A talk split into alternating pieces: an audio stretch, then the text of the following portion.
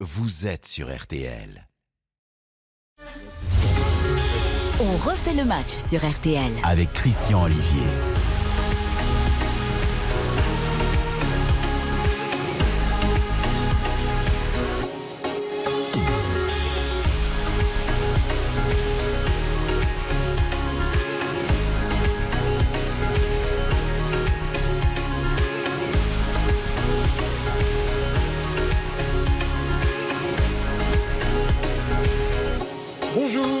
Bonsoir, bonsoir à toutes et tous. On fait le match 18h30, 20h. Bienveillance, plus que jamais. Info, débat, échange.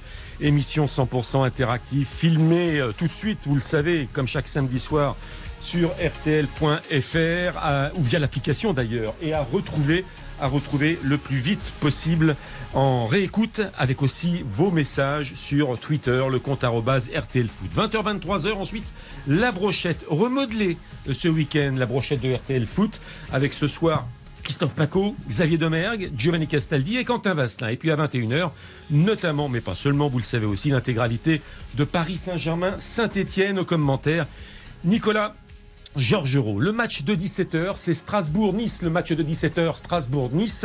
Dans un instant, le stade de la Méno. Avec moi ce soir, Cindy Colmenares, la voix ensoleillée dont refait le match. Bonsoir Cindy. Bonsoir à tous. Dominique Sévrac, le Parisien Bonsoir tout le monde. en France. Bonsoir euh, euh, Dominique. Stéphane Powels. Stéphane Powels, TV5 Monde et W9. Bonsoir Stéphane. Bonsoir une fois. Et Gilles Verdez, le procureur dont refait le match. Bonsoir Gilles. Bonsoir. Alors la guerre en Ukraine, événement dramatique, troisième jour de guerre, vous le savez, RTL sur le théâtre des opérations avec une énorme pensée pour nos amis euh, reporters du groupe M6, mais aussi euh, tous ceux et de tous les autres médias qui au risque de leur vie eh bien relatent ce cauchemar. Par les sports, par les footballs, euh, nous force évidemment à relativiser les choses et le programme que nous allons vous proposer, néanmoins, c'est aussi l'actualité. Elle existe et nous n'avons pas à nous en excuser bien sûr. Nous allons donc parler foot jusqu'à 20h. RTL Foot de 20h à 23h. Nous sommes là pour en parler. D'ailleurs, ce fut le cas, je le souligne, dès 20h hier soir avec RTL Foot.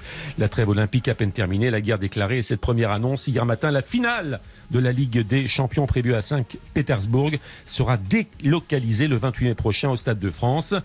Euh, Est-ce que euh, on peut éviter toute euh, euphorie euh, face à un tel événement, une finale qui se dispute en France, ce n'était pas prévu. C'est la question que je, je vous poserai.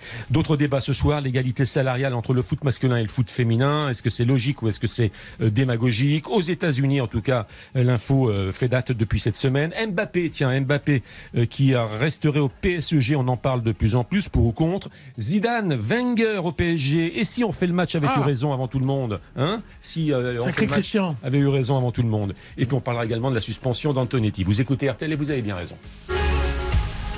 On refait le match. Christian Olivier sur RTL. Direct tout d'abord, le stade de la Méno avec Strasbourg-Nice. Yannick Collant, bonsoir. Bonsoir, euh, bienvenue ici au stade de la Méno. Euh, guichet fermé ce soir pour ce match pour le podium entre Strasbourg et Nice. 0 à 0 à la 73e minute et Strasbourg qui joue à 11 contre 10 puisque Dante a été euh, expulsé à la 48e minute pour euh, une accumulation de cartons jaunes. Il avait déjà euh, failli être expulsé en première période et puis euh, Stéphanie Frappard, l'arbitre, n'avait pas sorti le deuxième carton jaune à ce moment-là. Mais là, à la 48e, une nouvelle faute sur euh, Gamero qui partait euh, dans le dos de la défense et il a eu son deuxième carton. Donc euh, Nice qui joue à 10 avec une défense totalement expérimentale mais qui tient le choc pour l'instant euh, face à Strasbourg. En défense côté niçois, c'est Danilo et, et Rosario qui, qui tentent de, de jouer les, les défenseurs centraux. Ils sont tous les deux au milieu de terrain et ils essayent de tenir le choc. Antenne ouverte, Yannick Collant, vous intervenez C'est quand même- évidemment dès souhaitez. 0-0. euh, c'est bizarre quand même de Madame Frappard qui, euh, qui, ne donne pas une deuxième jaune à Dante euh, qu'elle n'a pas donné. Donc c'est- sa décision. Puis en deuxième mi-temps, elle donne un- une deuxième jaune quand même très très discutable et ça fausse un match. euh, moi, je trouve que c'est très sévère de Madame Frappard le- la deuxième jaune de, de Dante et c'est pas bien parce que c'est une rencontre très importante. Ça vaut 6 points hein, ce, ce- ce match. Mais c'est à guichet fermé, euh, Stéphane. Ça, c'est bien. Il n'y a Ça, pas d'incident cette saison à, à Strasbourg. Ouais. On a suffisamment eu de, de débordements pour euh, fêter un peu ce- cette fête du football du haut du tableau. Moi, je suis content. Alors, pour l'instant, il n'y a pas de but, mais je suis content de voir ça. Ouais, et hier soir aussi, d'ailleurs, on a vu un, très beau match hier entre. Alors, avec du déchet peut-être, mais un match avec de l'engagement, euh, de la vie, des buts.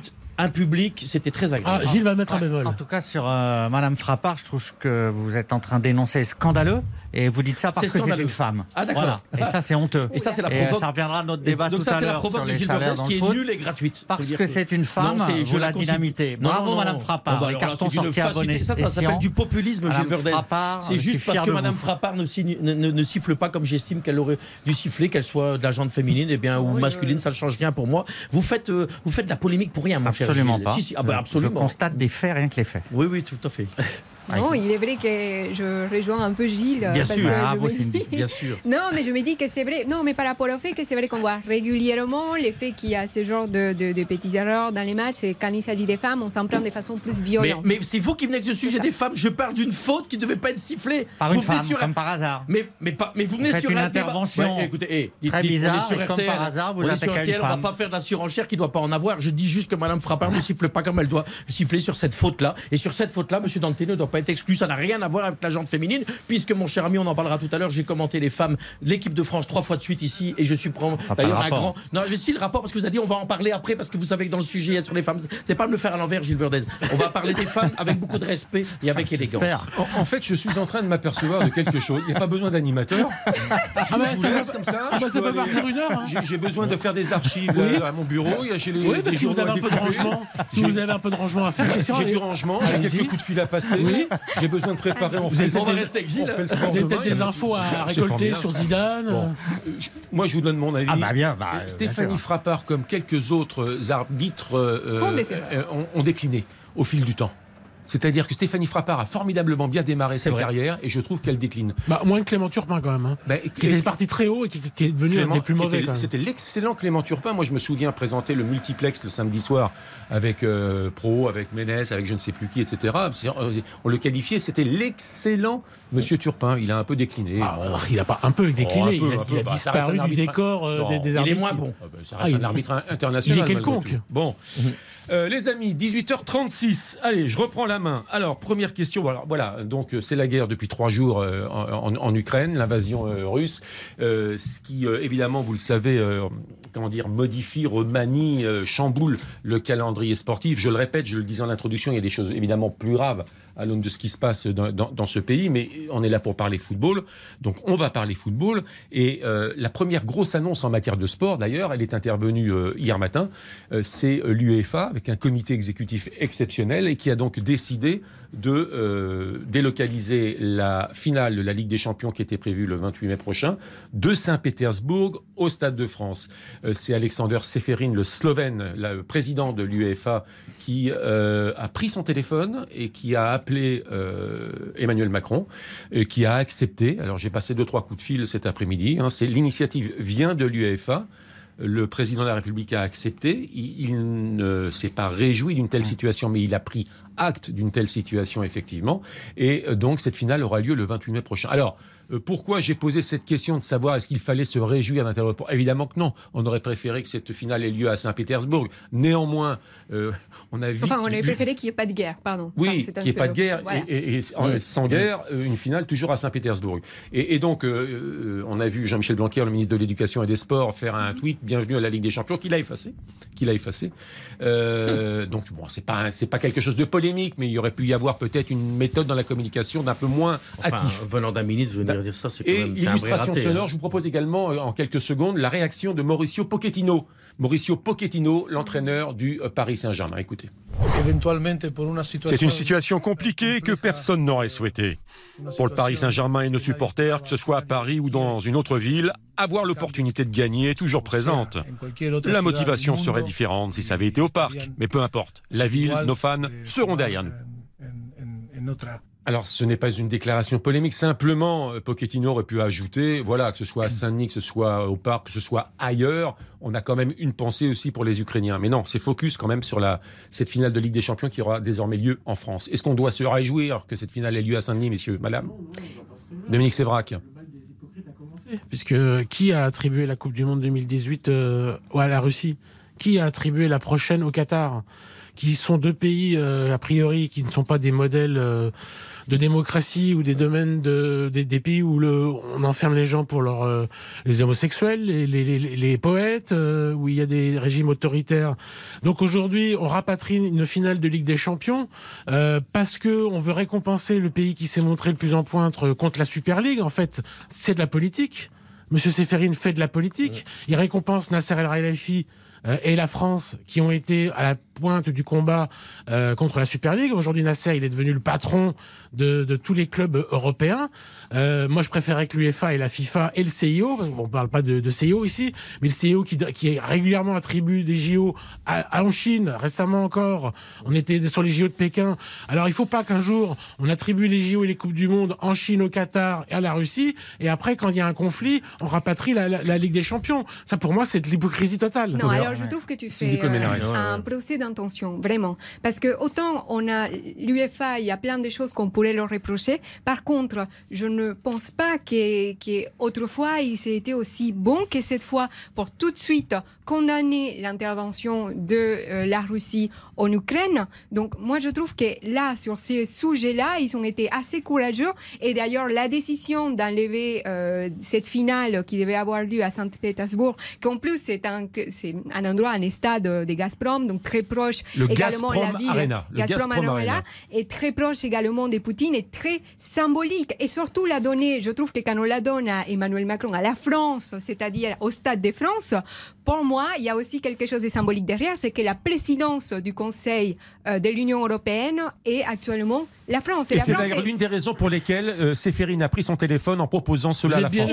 il y avait l'Angleterre, il y avait Wembley, il y avait quasiment bah, tous les pays européens. Et il y avait même des pays du Golfe eh ben, Persique qui étaient intéressés par cette finale. C'est de la naïveté ce que vous voulez dire. Je suis pas d'accord avec Cindy, c'est pas du courage. Euh, le vrai courage, c'est d'annuler la finale de la Ligue des Champions. Ça, c'est le vrai courage. Vous dites, elle n'aura pas lieu à Saint-Pétersbourg parce qu'il y a une guerre. En état de guerre, on ne peut plus jouer au football. On annule la Ligue des Champions. Ça, c'est le vrai courage.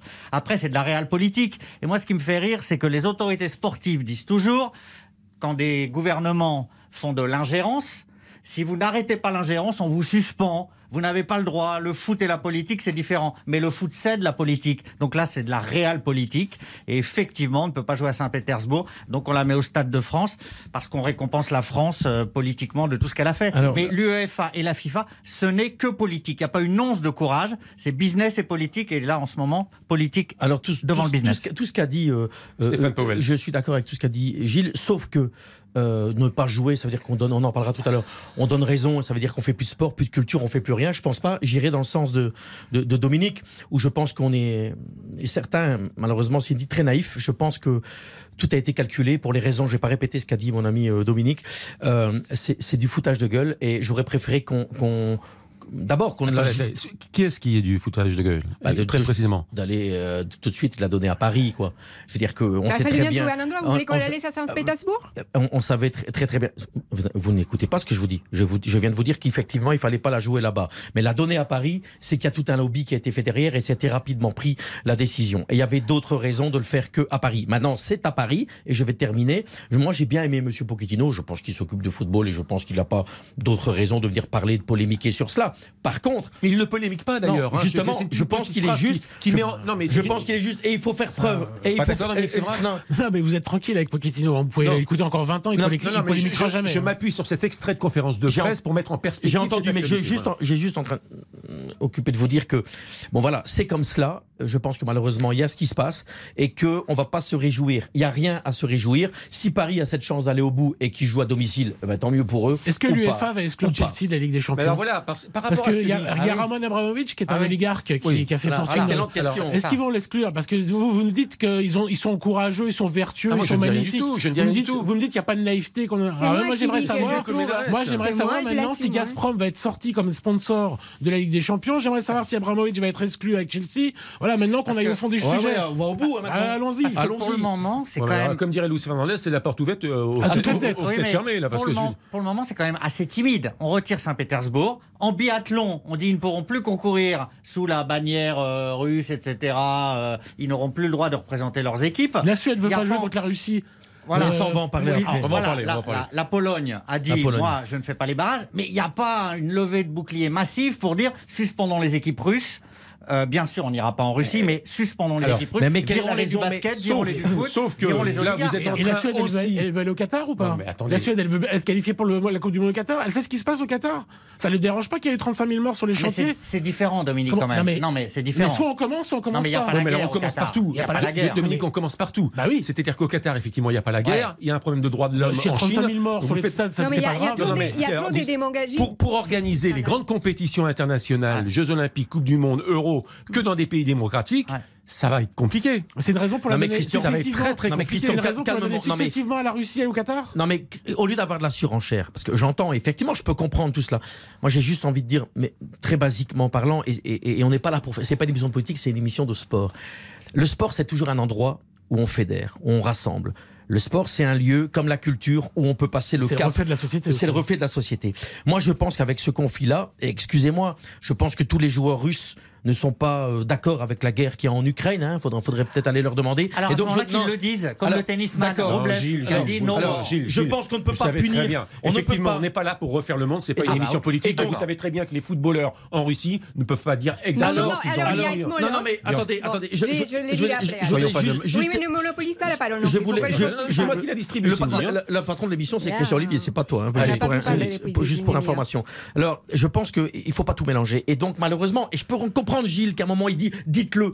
Mais il y a un moment, laissons faire le sport. Moi, par exemple, pour la Pologne, je pense qu'avec beaucoup de respect des Polonais, jouons les matchs contre la Russie ailleurs. N'allons plus dans le pays pour des raisons de sécurité.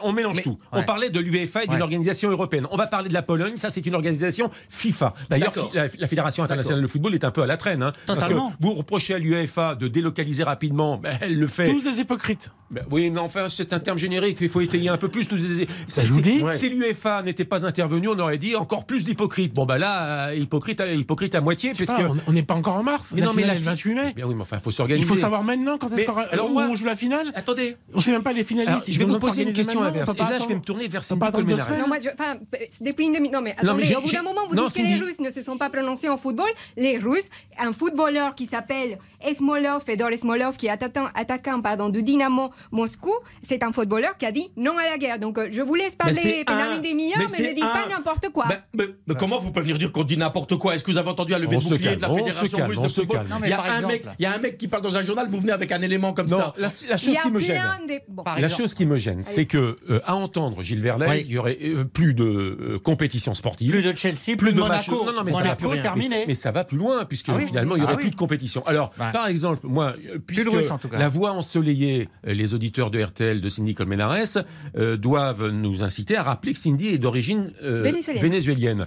Quand le Vénézuélien n'est pas un exemple de démocratie. On peut en discuter. On peut en discuter. Je ne vous ai jamais non, entendu. Non, je pense qu'il y a... On peut en discuter. Comment ça, on peut en discuter Il y a un régime autoritaire. On. Il y a un, régime autoritaire. Il y a eu un contre-régime fantoche. On peut en discuter. Et Là, c'est bon, une politique. Et, vous savez que le président Maduro, discuter. le président. Je connais bien le Venezuela. Je veux bien discuter. Ah bah vous le hein. connaissez pas. Vous le connaissez moi qui ai vécu sous dictature. Et le président Maduro, ces dernières heures, qui euh, euh, apporte son soutien. Apporte le soutien à Vladimir euh, Poutine. On peut en discuter aussi, Gilbert Descartes. Je termine. Et moi, je reviens basiquement à la question du sport. Est-ce que euh, interdit aux adversaires du Venezuela de disputer les matchs de football, notamment des éliminatoires de Coupe du Monde Mais vous on, avez même un footballeur On ne boycotte pas le Venezuela. On vire le Brésil parce que non. le, on vire tout Brésil. Mais on vire tout le monde. Mais on peut en discuter. Bolsonaro, également soutient l'autoritaire euh, despote Poutine. Donc en fait, euh, pour vous donner un exemple, actuellement, il y a des joueurs euh, vénézuéliens. Il y en a un dont sa femme est toujours. Euh, il joue avant à, Kiev, donc euh, sa femme est toujours là-bas, enceinte, elle ne peut pas sortir de l'Ukraine. Donc évidemment, la situation dépasse, au fait, les footballs. Ça touche vraiment tout. Et effectivement, si on devait prendre des décisions par rapport au pays, bah, du coup, il faudrait prendre des décisions par rapport à la Chine. Il faudrait prendre des décisions par rapport à d'autres pays qui ne sont pas forcément des exemples de démocratie. Donc l'hypocrisie, elle est là. Mais de ma vous voyez bien que jouer contre le Brésil, que le Brésil, on joue, on joue encore les éliminatoires éliminatoires de la Coupe du Monde 2022. Oui. Il y a encore un Brésil-Argentine qui a été remis, qui va se rejouer. Donc on, donc on soutient l'UEFA et la FIFA soutiennent le, le, régime de Bolsonaro. Mais non, mais, mais donc on soutient la Chine. Mais, où ça commence, où ça s'arrête? Pourquoi la Russie et pas le Brésil Pourquoi pas le Venezuela Pourquoi ce constat ne s'arrête pas. Et pourquoi les clubs européens de football, le turc par exemple Christian, Christian, la Turquie qui se tient du coup, qui est en train de Chacun son tour. J'ai essayé de vous dire calmement tout à l'heure l'heure et j'ai des anecdotes puisqu'on a tous présume ici travaillé en Russie quand il y a eu des coupes du monde. Enfin, en tout cas, moi, j'y suis allé et j'ai vécu quand même des, des peuples russes. Je, je, je, me rappelle à, Sochi, me, retrouver dans, me retrouvant dans un bar où on voulait parler avec les gens et on ne veut pas parler avec vous parce qu'il y a des caméras partout. En, 2018 Bien, bien sûr, j'y étais en disant on veut pas parler avec vous parce qu'ils sont sous contrôle. Si je vous raconte cette année. Moi, j'ai pas eu cette expérience. mais moi, je l'ai eu. Moi, je l'ai eu. Et ça fait des années qu'on peut pas lâcher Shakhtar Donetsk parce que c'est un pays qu'on pouvait pas rentrer pour aller faire des reportages. Suis allé, suis allé moi, je suis en train de vous dire calmement que on ne peut pas mettre tous les Russes dans le même sac. Dire qu'il y a un moment, il y a aussi des Russes qui subissent un dictateur. Et donc, à un moment, il faut pas mettre tous les joueurs de foot qui n'ont pas forcément envie de jouer au football. Ce, sont très réducteurs. ce n'est pas le problème. L'unicité, c'est qu'il y a une guerre avec mm. des résolutions des Nations Unies. La Russie a envahi un pays. Donc, c'est pire que, que, les exemples tout à fait recevables que cite Dominique. Donc, il faut prendre des sanctions. Et les sanctions de délocaliser Saint-Pétersbourg au Stade de France ou de, je ne sais pas quoi faire en biathlon, ça ne suffit pas. Il faut aller plus loin. Il faut virer toutes les équipes russes, tous les présidents Emprisonner les homosexuels. Mais donc, il fallait pas faire les Jeux Olympiques en Chine, alors vous êtes d'accord avec ça Non, mais là, je vous parle d'une invasion d'un pays. L'invasion, c'est pire que les emprisonner les gens non, mais c'est pas une question On fait plus de sport. Vous savez quoi, Christian Il n'y a plus d'émissions, on fait plus de sport, plus de culture, on reste chez nous. Chacun son tour. Derrière la pub et le foot Strasbourg-Nice, on parlera de la FIFA. La FIFA, elle traîne, elle traîne, puisque c'est même les nations, la Pologne qui prend l'initiative en disant on n'ira pas jouer le match de en Russie. Le football, le stade de la Méno, le temps additionnel, Yannick Collant.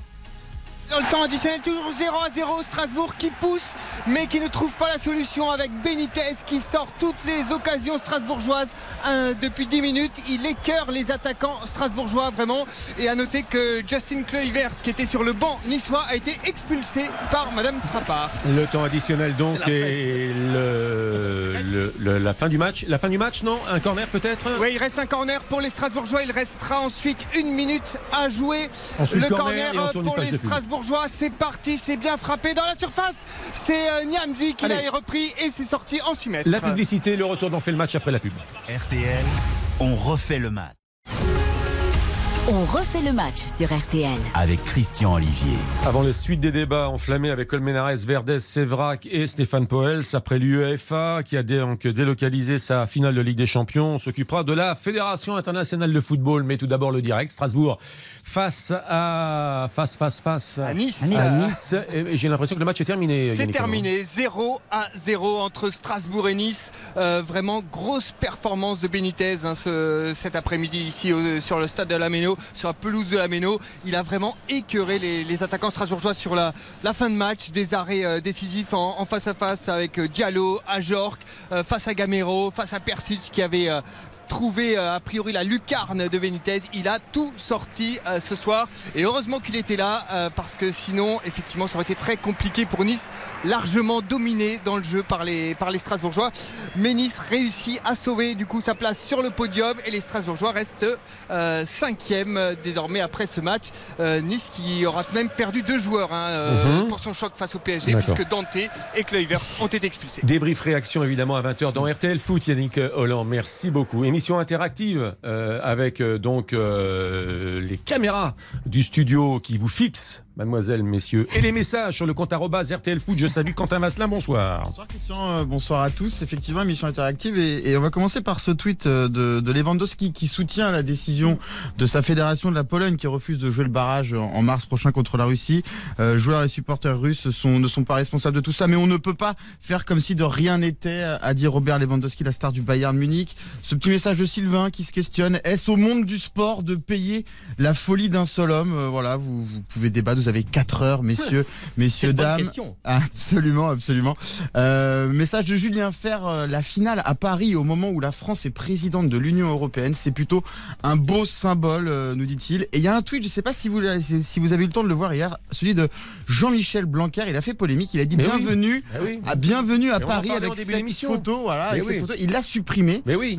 et, derrière, ça a fait évidemment un petit tollé, manque de Vous êtes distrait, cher Quentin Vasselin, parce eh que c'est l'objet justement de notre conversation. Il y a la déclaration de Pochettino, qui n'est pas une déclaration euh, mm. scandaleuse, simplement c'était une façon de mettre en perspective euh, cette actualité. Et le tweet de Jean-Michel Blanquer. C'est qu'il a fait depuis Paris ou depuis Ibiza ah, Depuis. Oh, On n'est pas là pour faire de la. Depuis la plagne, étant donné la, bon, étant donné la, la fédération, merci Quentin Vasselin. La fédération internationale de football va devoir se bouger. La Pologne, on en parlait avec Quentin, donc refuse de jouer son match de barrage en, en Russie. Les adversaires potentiels également, la Suède, la Tchécoslovaquie, la Tchécoslovaquie, la République tchèque, vont devoir. C'est fini la Tchécoslovaquie. Oui, oui, oui, la République tchèque. C'est fini il y a longtemps, vous savez, Christian. Un peu de vacances, ils sont revenus quand même quelques années en arrière. Un peu de vacances vous ferait du bien.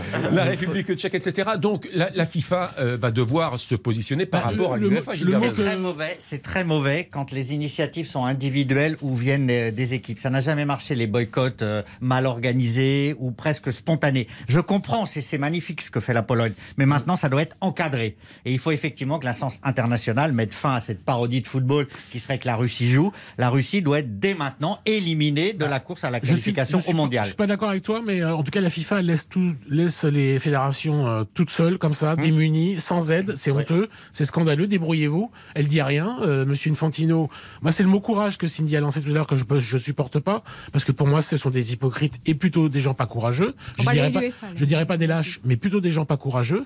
Et donc aujourd'hui, bah, c'est la fédération de Pologne et les joueurs comme Lewandowski qui s'expriment, mais c'est pas à eux de le faire. C'est pas à eux de le faire. Et après, moi, je suis pas d'accord avec Gilles. Les joueurs russes, on n'a pas à les sanctionner. Ils ont rien fait. C'est pas eux qui bombardent euh, l'Ukraine.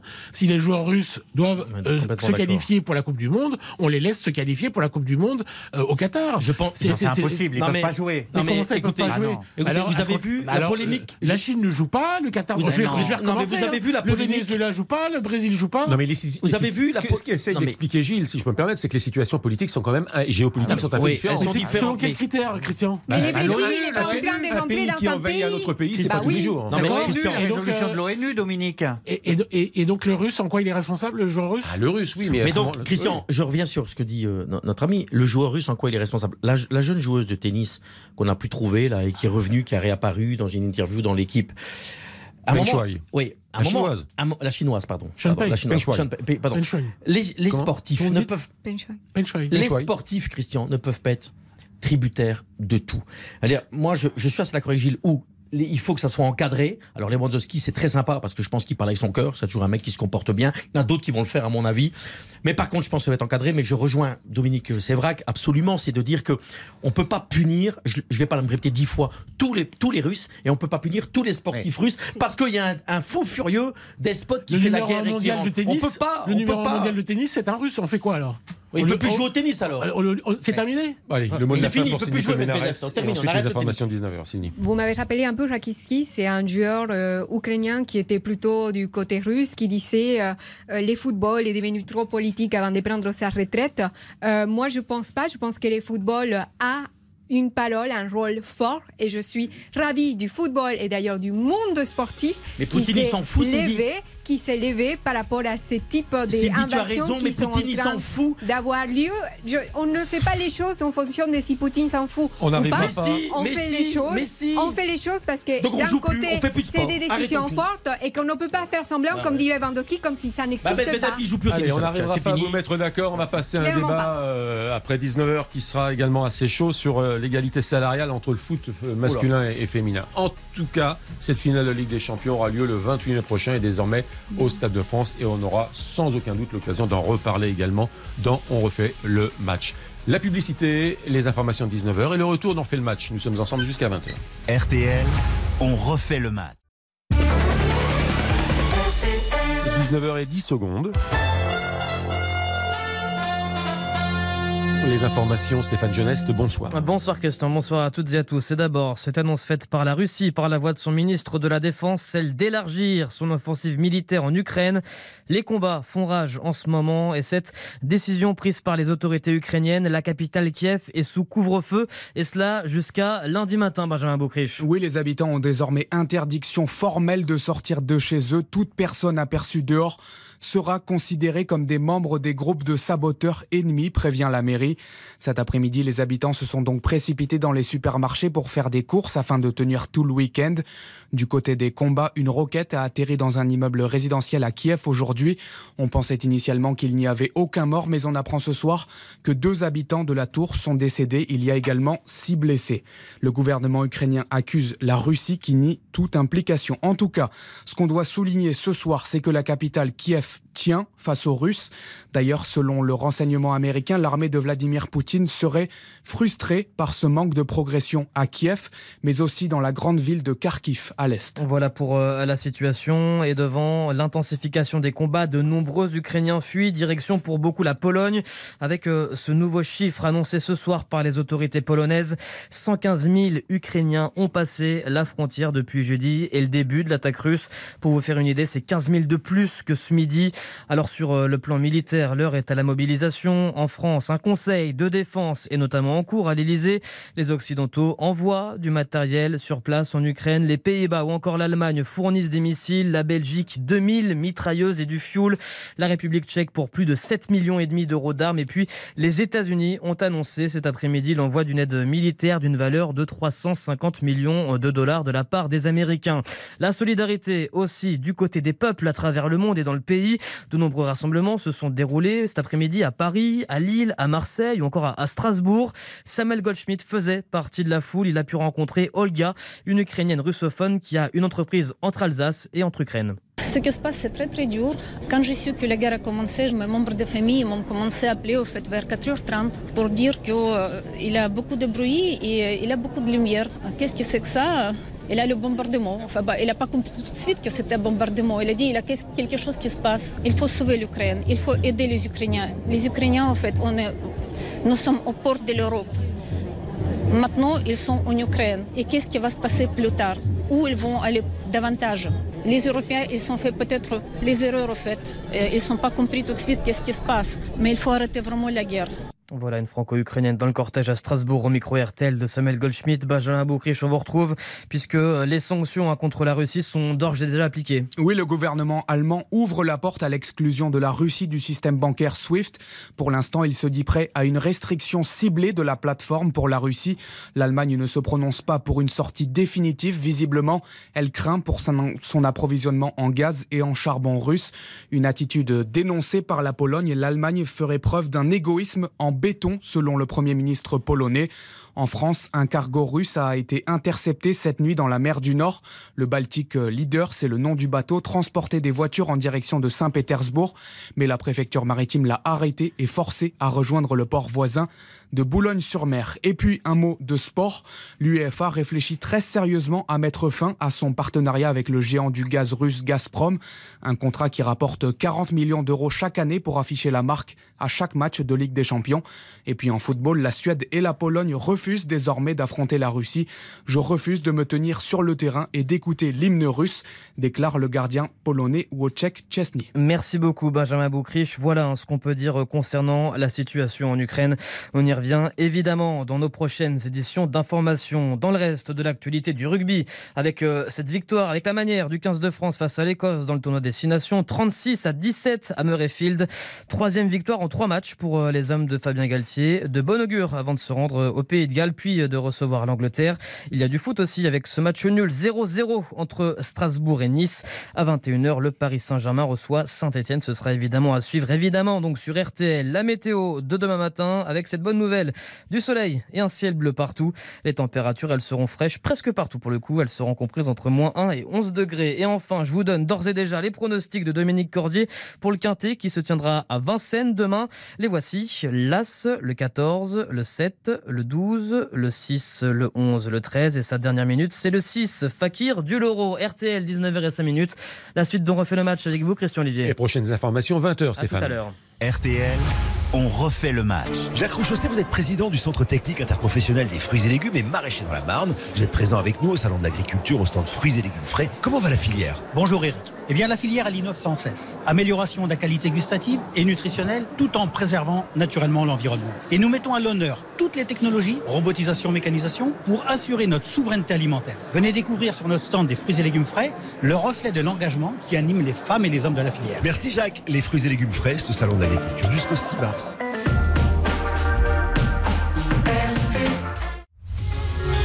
On refait le match sur RTL. Avec Christian Olivier. On fait le match euh, jusqu'à 20h avec Cindy Colmenares, Gilles Verdez, Dominique Sévrac, euh, Stéphane Paul. Débat enflammé. J'ai beaucoup de messages euh, de fidèles dans Fait le match qui me demande pas tous en même temps, chacun son tour. Donc j'ai une responsabilité effectivement à faire circuler la parole. Les débats, les avis sont tranchés, sont très intéressants, mais si possible, si possible, chacun son tour ou essayer de trouver une interstice entre deux respirations pour vous y engouffrer. Mais une quoi, Christian? Interstice. D'accord. Merci. Merci pour eux. On va, tiens, j'ai une petite information à vous donner, mais d'abord, ah. d'abord, d'abord, Quentin Vasselin pour euh, une double mission les messages des nombreux auditeurs de RTL et le coup d'envoi d'une nouvelle journée de Ligue 2, Quentin. On va commencer par euh, les messages sur euh, le conflit entre euh, l'Ukraine et la Russie. L'hommage de Goodison Park, vous avez peut-être pas vu les images, monsieur, comme vous êtes à l'antenne. Avant le match entre Everton et Manchester City, des belles accolades entre les partenaires de sélection ukrainienne Alexander Zinchenko et Vitaly Mikolenko. Les deux joueurs de, de City et d'Everton étaient en pleurs, des tifos dans les tribunes, des t-shirts No War porté par tous les joueurs avant cette rencontre et l'ovation. C'était vraiment un, magnifique moment et Ruben nous dit c'est magique, on aime le sport pour cela. Il ajoute derrière boycotter tous les sportifs russes n'est peut-être pas la solution, euh, mais que faire d'autre pour marquer le coup? Et un dernier message de Bertrand, lui, c'est sur l'égalité salariale. On sait que vous allez bientôt en débattre. Alors aujourd'hui, une footballeuse rapporte moins d'argent et de sponsors à son club. Elle est donc logiquement moins payée qu'un garçon. Stop à la démagogie, nous dit, nous dit Bertrand. Alors je vous laisse. Donc les auditeurs réagissent euh, ah avant même le débat. bien sûr, ils vous lancent, ils vous chauffent. La Ligue 2, Quentin. La Ligue 2, c'est parti depuis 8 minutes sur les pelouses. Ajaccio, Rodez 0-0, Amiens, Nîmes 0-0, Auxerre, Quevilly-Rouen 0-0, Caen, Bastia 0-0, Dunkerque, Dijon 0-0, Guingamp, 0-0, Le Havre, Nancy 0-0 et Valenciennes, Pau 0-0. Et le Paris FC qui cet après-midi a battu euh, Sochaux 3 buts à 1 après être mené 1 à 0. Retournement de situation et au classement général provisoire, le Paris FC est co-leader avec Toulouse qui jouera lundi soir. Co-leader au nombre de points car Toulouse, le TFC, a une meilleure différence de but. Euh, retour de Quentin Vasselin dans une quinzaine de minutes. L'information que je voulais vous donner, euh, vous voyez, ça ne concerne pas uniquement finalement le football, le, football et l'hypocrisie de la FIFA. Le, le volleyball, l'équipe de France de volleyball, elle se prend en main c'est-à-dire qu'elle vient d'annoncer euh, qu'elle boycotterait les prochains championnats du monde qui étaient prévus également euh, l'été prochain en, Russie. parce que c'est là-bas, pour des raisons de sécurité aussi. Oui, c'est ce que je viens de dire. Donc l'équipe de France de volleyball ne se déplace pas et n'attend pas, n'attend pas euh, une. Encore que hier, Roxana Maracineanu a demandé vraiment aux fédérations de prendre leurs responsabilités, aux athlètes de ne pas se rendre, à la fois pour euh, disputer les compétitions ou pour euh, disputer ou participer à des stages d'entraînement. Et ça a commencé par les Albin, d'ailleurs, qui est champion olympique et qui est de l'équipe de France de volleyball, qui a dit, quand on avait parlé au fait, du fait que les matchs s'étaient nés en Russie, c'est un mois. Il a tweeté ça, exactement. La même, la même ministre qui s'est réfugiée derrière le Covid pour ne pas aller au au dernier JO en Chine, euh, plutôt que de dire clairement au nom de la France qu'il fallait boycotter les JO, elle a préféré se réfugier derrière le fait qu'elle devait y aller. Je pense qu'on lui a conseillé de ne pas y aller. Oui, après elle a eu le Covid, et donc ça tombait bien. Bon. Voilà, mais je préfère les... Moi, je préfère les choses claires. Il est en forme, Dominique, c'est vrai. Oui, oui, je préfère les choses claires. S'ils veulent soutenir le régime chinois, qu'ils le disent et qu'ils aillent, qu'ils aillent au JO. Et je suis d'accord avec M. Sévrac. On ça s'appelle le courage. on se réfugie pas derrière le Covid, si vous voulez. Oh, Moi, ça me dérange pas. vous savez, je pense que ça s'appelle un procès d'intention, ça. Bah, elle y est allée ou elle oui, Non, mais le Covid, elle l'a eu après avoir annoncé qu'il n'y aurait pas de représentation officielle. elle devait y aller ou elle ne devait pas y aller? Oui, peut-être. Donc elle y est allée ou elle n'y est pas allée? Non, elle, avait le Covid. Ah, ah bah c'est bon. Elle avait le Covid. D'accord, le Covid qui a bon dos. Ah oui, mais là, vous êtes dans l'inter... Je pense que oui, vous, vous êtes beaucoup des procès d'intention, mais à chaque fois, parfois ça peut être je vrai. Je suis d'accord avec Cindy Colmenares. C'est trop, dire, vous, vous, êtes dans le Tous les gens ne sont pas méchants et horribles Vous êtes dans le complotisme. Sur les faits mais Christian, c'est terrible ce que vous dites. Quoi? On a un journaliste de, de renom qui est euh, Monsieur Sévrac et qui vient nous expliquer à juste titre qu'on n'a pas été courageux, que tout le monde pense très fortement, pour des raisons de droit, des droits de l'homme, de boycotter les Jeux Olympiques en Chine. Et vous êtes en train de cautionner qu'effectivement, elle a eu le Covid. Et on a, on a quand même dans ce pays encore en démocratie, en France et moi en Belgique, de pouvoir dire les choses. Je pense comme Dominique Sévrac qu'on n'a pas été courageux. Et si on parle de boycotter les Russes, il fallait boycotter aussi la Chine et les Jeux Olympiques. Et je suis d'accord avec Monsieur Sévrac. À un moment, il faut s'acheter une paire de coronets. J'ai pas bien compris votre démonstration. Moi non plus. Ah non, vous n'avez pas compris. Moi, mais si Gilles peut venir m'aider. Moi, je l'ai bien compris. Vous êtes sans hein. doute talentueux, mais à ma connaissance, vous n'êtes pas encore les gendarmes du monde. C'est pas vous qui décidez de qui va où et qui fait quoi et qui joue et qui joue pas. C'est-à-dire que là, vous dites, alors moi, j'aime pas la Chine. Alors moi, je vais dire. J'aime pas la Chine. Il y a les droits de l'homme qui sont pas fous. Chacun son tour. Chacun son tour. Gilles. Laissez-moi m'exprimer. Euh, moi, j'aime pas la Chine. Alors moi, il y a un autre pays qui me dérange, c'est euh, Bahreïn. Euh, il y en a un autre, il va dire c'est le Qatar. Donc chacun choisit où il va. Donc ça non, non. Là, non, non, mais là vous confondez. C'est-à-dire que là vous êtes en train de dire que euh, faut maintenant attribuer des compétitions ou aller jouer ou accepter l'argent uniquement de démocratie occidentale telle que vous les concevez, ou peut-être que ah, moi, je veux aller jouer dans des pays où on respecte les droits de l'homme. Est-ce qu'aux États-unis, est-ce qu'aux États-Unis, on n'emprisonne pas les gens et on ne coupe pas dans le béton Est-ce qu'aux États-Unis, on a respecté les droits de oui, l'homme? parce que ce n'est pas oui, certains vont dire non. Alors là, Gilles Verdès, on parle sur un autre sujet. Je suis d'accord avec toi. Non, mais laissez-moi finir. Tu mets des choses qui n'ont rien à voir ensemble. Je suis désolé. Les États-Unis sont Allez, non, mais non, mais ce que je veux dire, c'est que d'autres vont dire là où il y a eu la mort de George Floyd, on ne peut pas aller jouer. C'est pour ça que je leur rétorque à eux. Là, vous pouvez pas aller jusque là. C'est ce que j'essaie de vous démontrer. Il y a une invasion, il y a une guerre. Mais Dominique, c'est vrai. La semaine dernière, ça vous dérangeait pas le régime de Poutine. La semaine dernière, il n'y a pas d'invasion. Donc tout allait bien. C'est depuis l'invasion que vous trouvez que c'est pas bien d'aller en Russie. Non, mais tu te rends compte que ça déstabilise toute la région. C'est très grave. En fait, il y a évidemment des sexations des présidents. mais de la même façon que les Venezuela, je te vois pas pleurer dans les studios. Ce que je suis en train de te dire, c'est que Gilles a On ne peut pas non plus se comporter comme les gendarmes du monde à l'heure où au contraire, il faut plutôt essayer d'apaiser les Vous dites que les Russes, ils peuvent plus faire de sport. Je, parlais juste une seconde. D'apaiser ah les choses. on ne va pas non plus se créer des tonnes d'ennemis. Enfin, c'est pas, c'est pas les moments. Vous avez l'indignation C'est indigne. Moi, je me souviens avoir fait les Jeux Olympiques de 1988. C'était la Corée du Sud, hein c'était Séoul, qui n'était pas franchement une démocratie. C'est clair. Et dans les mois qui ont suivi, eh bien, ce pays s'est ouvert à la démocratie. parfois, ça peut, être un levier, effectivement. Ah bah, euh, la Chine, entre les JO de 2008 ah et ceux de 2022, non, ça n'a pas fonctionné.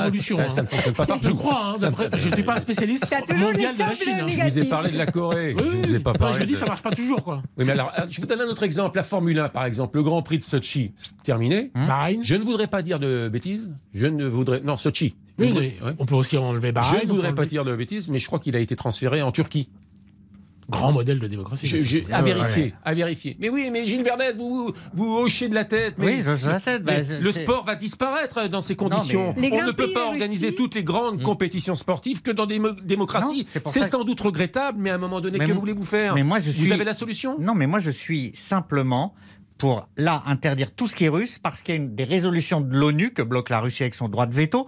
Mais quand il y a l'ONU qui se prononce, là, on doit boycotter un pays, tous ses joueurs, etc. et pas que l'équipe nationale russe, hein, pour moi. les sportifs russes. Gilles, l'ONU fait autorité à tes yeux Bah alors à ce moment-là, qui est l'autorité du monde? S'il n'y en a pas, il n'y en a pas, Dominique. Moi, je veux bien. Mais pourquoi ce serait l'ONU?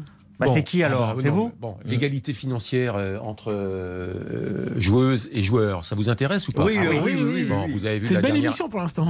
Eh on s'amuse bien, il y a une bonne ambiance. Ah, franchement, c'est bien, c'est des bons sujets, c'est léger quoi. Y a pas... Non mais alors, je, vous explique le concept aussi. Des fois, vous euh, bon, recadrez-le, Christian. On fait le match, c'est une émission un peu sociétale, un peu sociétale quand même, car derrière 20h, 20h, 23h, là c'est du 4-4-2, du genre en losange, des pistons, des couloirs, etc. Ah mais Christian Olivier, j'ai pas dit ça. Je n'ai pas dit ça. Intellectuellement. Je dis qu'il non, pas du tout. Je dis qu'il en faut pour tout le monde. Mais Christian Olivier, c'est très drôle. Quand on se permet de dire que Madame Frappard a peut-être juste, et pas parce qu'elle est femme, parce qu'elle a fait une erreur d'arbitrage, on vient nous faire un sujet en nous disant c'est parce que. et Gilles Verdez c'est parce que c'est une femme. C'est faux. C'est du sexisme à l'état pur. C'est pas du sexisme. Je ne parle que de ballon, moi. Je parle que de ballon. Je parle de foot. Je suis fatigué. Alors, euh, est-ce que le petit sonore est prêt pour entendre Madame Megan Rapinoe? Alors, Madame Megan Rapinoe, c'est une joueuse emblématique, un symbole, charismatique, euh, mythique du football euh, américain. qui porte des causes tout à fait nobles et qui est le véritable porte-voix du football féminin américain et non pas du football américain féminin. Attention, football féminin, sinon on est rattrapé par la, par la patrouille. Euh, Megan Rapinoe, donc, qui se satisfait de cette décision selon laquelle il y aurait désormais aux États-Unis égalité salariale entre euh, filles et garçons. C'est un jour extraordinaire. Quand nous regarderons en arrière en pensant à cette journée, on pourra se dire le football féminin a changé les choses et pour le mieux. Alors ma question est très claire. C'est logique comme décision? Ou c'est démagogique avant, de participer au débat, j'aimerais que vous me l'expliquiez. On parle de quelle somme et on parle de quelle rémunération bah, Parce que pour moi, les employés. Je n'ai pas poussé l'enquête. Euh. Vous me parlez de quoi Parce que vous parlez des sélections, vous parlez des clubs, vous parlez de quoi Non, des sélections. La sélection. Parce que l'équipe de France de foot, par exemple, masculine, elle joue quasiment gratuitement. Elle reçoit que des primes euh, symboliques. Donc de quoi parle-t-on en fait? Je parle de la, de la sélection. Mais je parle de la sélection, qu'est-ce que vous Moi, je parle de tout. Hein. C'est une sélection qui a gagné 4 titres mondiaux, Mbappé- euh, qui doit, a, a dû gagner autant de titres Mbappé ne touche pas de prime en équipe de France, par exemple. Il joue Mais, mais pourquoi tu vas, pourquoi tu vas Non, mais au, tu vois, mais tu vas au masculin. Parlons du football féminin. Mais- Alors on va venir mais sur t'as sujet. Non, mais hein, moi je vais te donner, je vais te donner un cadre si tu veux. L'UEFA, là il y a Ada à vrai. Là, là il y a Ada Egerberg. Il y a Ada Egerberg qui est pour moi vraiment un symbole. Ada Egerberg qui est pour moi un symbole au football européen. Je pourrais dire quasiment au même titre que Rapino et en Amérique. Et elle, euh, aujourd'hui, il est en train d'amener un autre sujet, c'est sur les primes qu'elles vont recevoir à l'Euro féminin 2022. Parce qu'il y a effectivement, même si on leur a doublé les primes, il y a une différence quand même qui reste, mais énormissime par rapport aux primes qui touchent les joueurs euh, masculins qui vont aller à l'Euro. Et donc, euh, voilà, euh, ça c'est un autre sujet euh, par rapport au football féminin. Alors, pour répondre euh, assez précisément à la question, ça concerne les sélections. Oui, mais Donc, on les, pourrait joueurs, les, les les gar- sélections. les garçons jouent quasiment gratuitement. Donc si c'est pour si c'est pour calquer le quasi gratuit au féminin, ça ne m'intéresse pas si vous voulez. Moi je, vais- moi, je trouve que votre débat, non seulement est génial, mais je vais plus loin. Ça concerne les sélections et pour moi, les clubs. Impossible. La rémunération moyenne. Bah oui, mais euh, je suis désolé. La rémunération moyenne d'un joueur de D1, de Ligue 1, 94 000 euros. D'une joueuse, 2500 euros. C'est un scandale absolu. C'est un scandale absolu. Alors, moi, je vous donne un autre chiffre. La, la première division féminine, c'est 1 200 000 euros de droits TV. 1 200 000.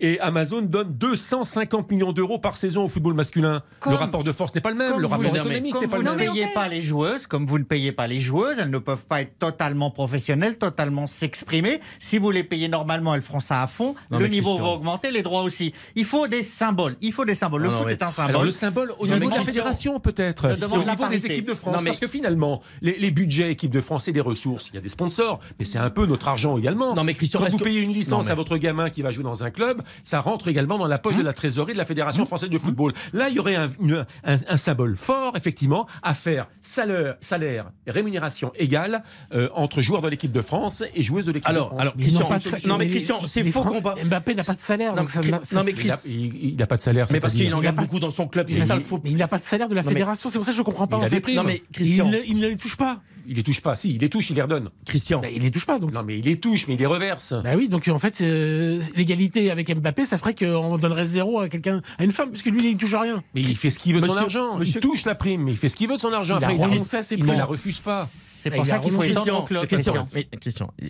on a fait des débats ici du- durant cette période de Covid où le football a souffert terriblement et on était, on a fait des grandes discussions tous autour de la table ici en sachant comment le football allait survivre. Hein, parce qu'il n'y avait plus de sous, même des clubs de Ligue 1 qui se demandaient comment ils allaient faire. Et le football amateur. On est en train de discuter sur l'égalité. Alors moi, je, je, je- et, et- et je, vais, je vais y revenir. Je suis bien sûr très amoureux du football féminin et de ce qui est en train de, se- de- de se faire et que ça progresse. Mais- on va arrêter. mais- Mais, mais mais, forcément, on, va arrêter, on va arrêter d'avoir des combats euh, féministes à 2 francs 6 sous. Il y a un moment, ça génère de l'argent. J'ai fait le match, les deux matchs ici, je les ai commentés pour TV5 de l'équipe de France. 5000 personnes dans le stade au Havre et à Caen. Ça veut dire que ça génère pas beaucoup de trafic d'argent. Je vais aller au bout de votre analyse en disant les fédérations peuvent faire un effort. La mienne? Oui, parce qu'elle n'est pas si mauvaise que ça. Parce que le problème, la différence entre, en- entre les garçons et les filles, c'est que les garçons en club gagnent beaucoup d'argent, gagnent beaucoup, d'argent. Donc Mbappé, en équipe nationale, il peut se permettre, pour l'amour du maillot, de pas prendre d'argent. Par contre, la fille, elle gagne quasiment rien en club. Et donc en équipe nationale, elle a bossé dur pour être en équipe nationale et de porter le maillot de l'équipe nationale. Donc effectivement, Christian, il pourrait avoir une, régule, répartition une plus répartition juste plus juste pour les filles au niveau en fédéral. équipe nationale. Mais et puis je vais terminer avec ça. Faut arrêter aussi de, de raconter des conneries. Le football féminin. Moi, ça m'a beaucoup fait rire quand on a organisé la Coupe du Monde en France. C'était l'euphorie, il fallait aller dans les stades, c'était la fête, vive le foot féminin, une propagande magnifique. Maintenant, on joue devant 4-5 000 personnes et tout le monde s'en fout. Reste calme, Qui regarde. Qui Non, regarde encore pas- Excusez-moi. Ah non, non, je suis passé. là. Mais écoutez, je les commente. Je, le commente et j'adore le foot féminin. Je pense qu'il y a un moment.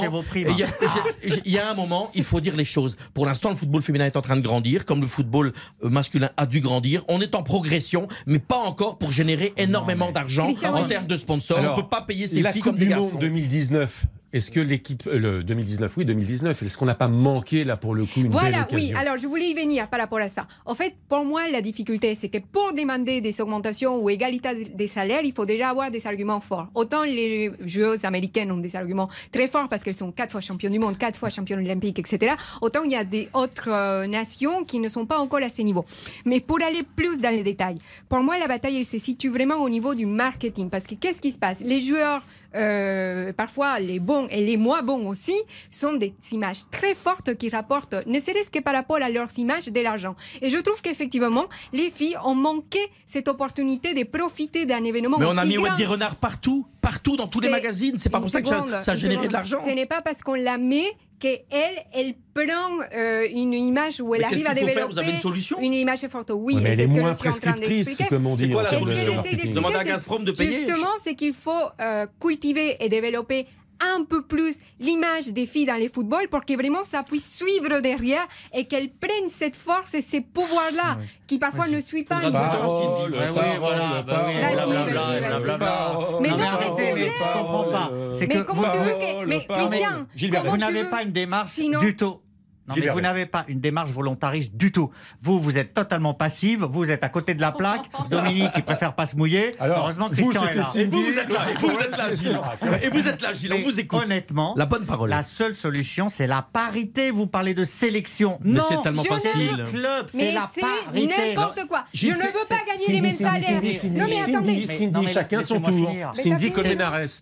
Cindy Colmenares, chacun son tour, s'il te plaît. C'est la parité. Le même salaire en club au PSG pour les femmes que pour les hommes. Sinon, vous ne vous en impossible, sortirez Gilles. pas. En club, ça me paraît difficile. Mais impossible. oui, vous êtes rétrograde. Mais sur le fond, t'as raison, Gilles, mais c'est impossible de le faire. Gilles Verdez, tu Eh nous bien, as moi, je vais vous donner l'argument. comprends pas votre argument. Handball, Elles ont raté- on a raté la, la- Hand- la eh, fenêtre de la Coupe du oui, Monde. je pense que la C'est pas fédération- au mérite en fait. C'est Non, pas au mérite, C'est soit c'est un principe, vous êtes pour l'égalité, soit vous n'êtes pas pour l'égalité. Mais vous pouvez pas dire ça se joue au mérite. Ça se joue pas sur les résultats sur le terrain. Ah bon Ah Et bah, la- prime de résultat, mais dans c'est quoi c'est C'est je prends la main. Et les primes c'est de résultats pour c'est les mecs Ça existe quand même, Mais non à RTL, vous êtes pour que les hommes gagnent autant que les femmes ou pas Bah, Non, moi je suis oui. pour que les femmes C'est gagnent plus c'est que les hommes quand c'est ils sont nuls. Cindy Colmenares, stop, carton rouge, là, c'est c'est trop. Franchement, c'est C'est trop. pas, c'est pas euh, celle, celle que vous estimez être la meilleure journaliste d'RTL ou celle qui est la moins bonne journaliste d'RTL qui gagne. Donc euh, c'est un principe ou c'est pas un principe? Ça se joue pas au mérite. Qu'est-ce que la Coupe du Monde 2019 Non, je- je ne- Il y a faire, non, il y a faire je- là-dedans. Je ne parle pas de mérite, je parle d'un geste est- fort pour faire bouger un peu les lignes. Où je ne suis pas d'accord avec Gilles, c'est que l'économie est franchement totalement disproportionnée entre le championnat de France féminin et le championnat de France de football masculin. Mais pour faire avancer des choses, au moins sur euh, le plan de l'équipe de France, qu'il y ait un geste différent de faire. Je vous donne un exemple. Le handball, c'est le cas. Hmm. 50 000 par joueur, 50 000 par joueuse. C'est la parité et l'égalité parfaite. Moi, je ne vais pas défendre le sexiste euh, qui est à la tête de la fédération, qui s'appelle Noël Le Graët, mais il y a Non, 2 mais millions, il y a ça 2 va millions loin, de là. licenciés, il y en a 1,8 euh, qui sont des hommes et 400 000 qui sont des femmes. Donc j'imagine que lui, il se dit, bah, je répartis le budget aussi en fonction de ceux qui me ramènent des licences, qui sont plutôt des hommes, que ceux qui me ramènent des licences, qui sont des femmes. Donc, parce que c'est la portion congrue. Je ne veux pas faire de problème de personne. Je dis simplement que la fédération, c'est sa- eh bien, s'en engagerait de, de- de proposer principe, une égalité par parfaite. je vous ai donné un exemple, Gilles. Sur le handball, c'est pareil pour les primes euh, olympiques. 65 000, euh, ou plutôt, oui, euh, attendez, 65 000 pour l'or, 25 000 pour le bronze, 15 000 pour le. C'est très bien. Non, 65 000, je répète, 65 000 pour l'or. Euh, 25 000 pour l'argent et de mémoire. Ben, moi, je suis pour et, ça. et de mémoire 15 000 pour Mais le ça me va bronze. ce que vous dites, Mais ça va et pour les garçons et pour les Eh ben, filles. c'est super. Mais, Mais Christian, moi je suis presque d'accord avec vous, sauf que vous avez retoqué mon argument de la parité intégrale en disant je suis pas d'accord avec Gilles parce que l'économie ne le permet pas. C'est pas de l'économie la parité homme-femme, c'est de la politique. Ce sont des démarches politiques qui ont imposé l'égalité club, entre les hommes et les femmes. Alors, Donc on se fout de l'économie, on se Oh non, fout de l'économie et politiquement on décide que les hommes et les femmes sont égaux, que les femmes Mais- et les hommes sont égaux, même salaire. Ah mais ça c'est du alors Gilles. Gilles, et, évident. Gilles, et je le dis sans aucune attaque mais- mais vraiment je dis que ça c'est du populisme parce que mais bien sûr que moi j'ai envie dans la société et, et d'ailleurs c'est comme ça que ça se passe maintenant dans les entreprises Bah que oui. l'homme et la femme femmes sont à ben égalité pour un travail qui est effectué. Mais on parle de football. Et je rejoins Christian Olivier. Je pense que sa proposition est bonne. Ça veut dire que sur la partie euh, euh, euh, en équipe nationale, eh bien, il peut avoir un calcul qui est refait pour essayer de- d'encourager une, une certaine évolution. Mais les clubs, allez dire, je prends l'exemple du club de Lille. Est-ce que vous, savez, vous êtes quand même au courant maintenant que ça va être obligatoire que les clubs de Ligue 1 vont devoir avoir une équipe professionnelle féminine, qui est quand même une révolution quelque part, et qui est une bonne nouvelle. Mais tu peux pas venir dire à un club qui compte ses sous, qui est déjà dans des difficultés économiques, de demander que leurs 17 ou 20 joueuses féminines aient le même salaire que Neymar et tout. Ça va pas être possible. Ça les clubs sont dans le rouge. J'ai bien envie de le faire comme vous, Gilles. Franchement. Mais qu'est-ce qu'on fait si le moi salaire je de donne le même salaire je suis Si vous d'accord. pouvez mais- pas il faut descendre le à salaire de. Neymar. Mais Vous non, le mais, baissez, vous pouvez pas. mais bien sûr que tu peux pas. Attends, pas alors on parle, on va parler des Mbappé euh, qui apparemment pourrait avoir, s'il reste au PSG, un salaire énorme. Tu vas pas dire euh, Mbappé baisse ton salaire pour que. Enfin, vais vous dire, sincèrement, regarde, quand les, quand les footballeurs masculins, une seconde, des, les footballeurs américains, qu'est-ce qu'ils ont fait? Eh bien, eux, ils ont soutenu l'équipe féminine. Pourquoi? Parce qu'ils sont considérés qu'effectivement, la fédération n'était pas juste et qu'il y avait du sexisme. Là, je vous trouve un peu irrespectueux lorsque vous parlez de la fédération non, euh, française des footballs. Parce que moi, je pense qu'en France, justement, les footballeuses, elles sont quand même une parole. On a d'ailleurs des magnifiques exemples dans des clubs, dans les clubs, par exemple, des Jean-Michel Aulas, où les footballeuses, elles ont un rôle euh, très bon et elles arrivent à gagner euh, de des championnats. Mais moi j'ai bien aimé ce que dit Gilles parce que quand il dit c'est du politique. Moi aussi. hein. Non mais Gilles quand il dit c'est du politique, mais non parce que malheureusement Gilles il y a de l'économie et malheureusement les clubs sont dans le dur et donc de venir Non, mais dire Le sujet de l'égalité. il y a le sujet de l'égalité. Non mais, Non, mais- il, il est politique. Il est, mais il est politique. Non mais pour vous dire aussi les rentrées financières. Christian Olivier l'a dit Il est politique, il faut tout à qu'il l'heure. soit incitatif. Non, mais- Moi, encore une fois, je suis beaucoup plus nuancé que ma gauche, là, c'est vrai que Powell, c'est que ma droite, Verdez et Colmenares. Encore que Colmenares est dans un, sur un avis un peu différent. Tu me parlais de primes, Dominique Sévrac. Mais moi, je vais te dire, je vais plus loin. Je vais plus loin. Il ne doit pas y avoir de primes pour les joueurs de, de, de- de l'équipe de France. C'est pour ça que certains y renoncent. Les, non, mais non, il ne renonce pas, Dominique. Il prend sa prime, il la redistribue dans des associations et renonce, très ça s'appelle renoncer. Bon, eh bien, pour personne, ces primes. Pour personne. C'est un honneur de porter le maillot avec deux étoiles ça, et de représenter la France. Quel est l'intérêt de donner, l'intérêt on le comprend pour les joueurs, ces primes, on devrait les mettre dans un pot commun et une redistribution à égalité pour les joueuses et pour les joueurs. Et le foot amateur Mais aussi. pas de primes Je crois que ça n'existe plus. hein. Ils y renoncent tous parce que c'est 15 000 euros à peu près la prime. Oui, c'est des joueurs qui gagnent entre 200 et 600 000 euros par mois. Pensez bien que c'est 15 000 euros entre 15 000 guillemets. euros À peu près. C'est des primes de marketing par Mais match. bien hein. sûr. Par match. Mais hein. Christian, si Par vous avez match. travaillé en club, Ah, par Par match, match, Christian. oui. Par match. Mais vous pensez bien que 15 000 euros, ils font, trois, ils font 10 matchs par an, ça fait 150 000 Mais- euros. mais Christian- ils en ont rien à faire. Euh, je sais que c'est honteux de dire non, ça. Non, non, ont- non, non, non, non, non. C'est pas la prime de résultat. En dont tu parles, là, 2018, Non, Dominique. Alex, Ouais. plus. en 2018, l'équipe de France est championne du monde. Ouais. Et après, la prime de résultat, c'est Oui, Chaque joueur touche 400 000 euros. Ça, c'est la prime de résultat. Ça, C'est c'est 400 000 euros. Ça, c'est la prime de résultat. Moi, je vous parle. Eh bien, je parle de ça aussi. Parce que si l'équipe de France féminine avait été championne du monde en 2019, c'était combien? C'était combien, Dominique? Je ne sais pas. 40 000. 40 000, c'est- tu te rends compte que l'échelle va de 1 à 10 Ça, c'est pas bien. Une Non, équipe de alors ça France. c'est pas bien. Voilà. Ben oui, mais c'est une ça, réalité. Christian, C'est monsieur Le Christian, Christian, sur ça vous avez raison. Par contre, je reviens sur l'histoire des clubs parce que je, j'ai- je- je connais le club de Lille, je connais pas tous les clubs. Vous avez pris l'exemple de Lyon. Lyon, Monsieur Olas, génère de l'argent. Il a fait une, un club aux États-Unis, enfin en tout cas une filière avec euh, euh, euh, le- son club. Donc c'est une tout ça, tout ça est très bien.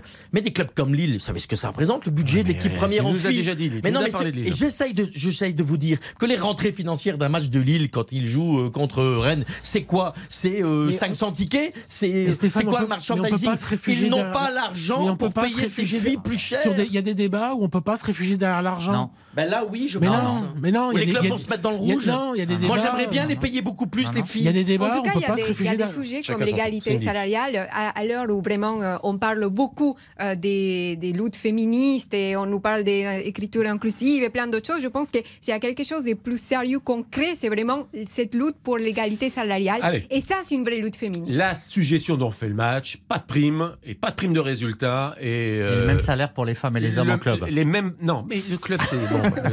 et on met ça dans un pot Ça, je suis commun. assez, ça, je suis assez d'accord avec vous, Christian. Euh, quelle heure est-il? En 19h30 club, c'est pas minutes. Une courte respiration. RTL, on refait le On refait le match sur RTL avec Christian Olivier. On fait le match en compagnie de mademoiselle Cindy Colmenares, la voix ensoleillée dont refait le match, Gilles Verdez, le procureur dont refait le match, Dominique Sévrac, le parisien aujourd'hui en France, et Stéphane Powels, TV5 Monde et W9. Et M6. W9 appartenant à M6.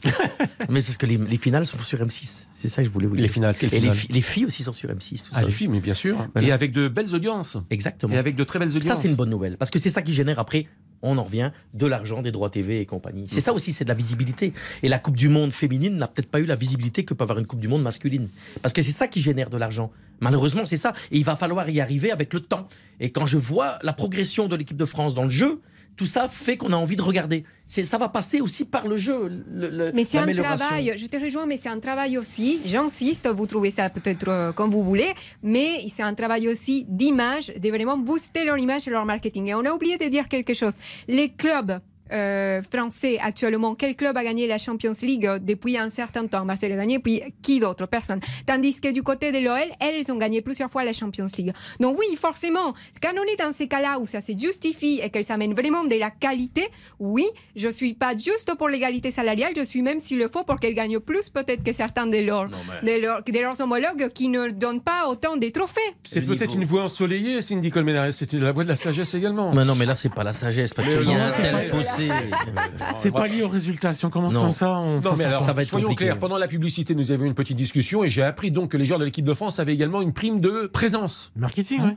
Non, de marketing ou de présence? Parce okay. que le marketing, c'est le droit à l'image. S'ils sont pas là, ils est discutable d'ailleurs, parce que l'image, ce sont des sponsors qui se raccrochent à l'équipe de France, et l'équipe de France appartient à tout le monde. Donc, je veux dire, les 60 millions de Français exact. pourraient également aussi avoir une, euh, droit à une prime. Ça leur fait, si vous pouvez en parler pour mais, moi, ce serait mais, mais pour ceux qui font les 10 matchs, ça leur fait 150 000 euros par an. C'est, en général, c'est 150 000 euros. Eh bien, multiplié par 23 euh, sélectionnés, oui, ça fait une belle somme. En plus, il y en a plus que 23. Il y en a, avec tous les matchs qu'il y a, il y en a une trentaine, une quarantaine. Mais une prime de présence, qu'est-ce que une prime de présence? Bah Parce que. Et vous parliez de l'égalité dans l'entreprise à RTL, c'est comme si je réclamais, moi, mon ils patron, mettent, une prime de présence. Équipes, ils mettent les équipementiers euh, bah, où il y a des, il y a des vous sponsors. Vous avez votre prime de présence, c'est votre salaire. Vous essayez de passer un message, votre salaire. Eux, eux, non, attendez, tout travail mérite salaire. Ah oui, bah donc Mais toute présence ne mérite pas rémunération.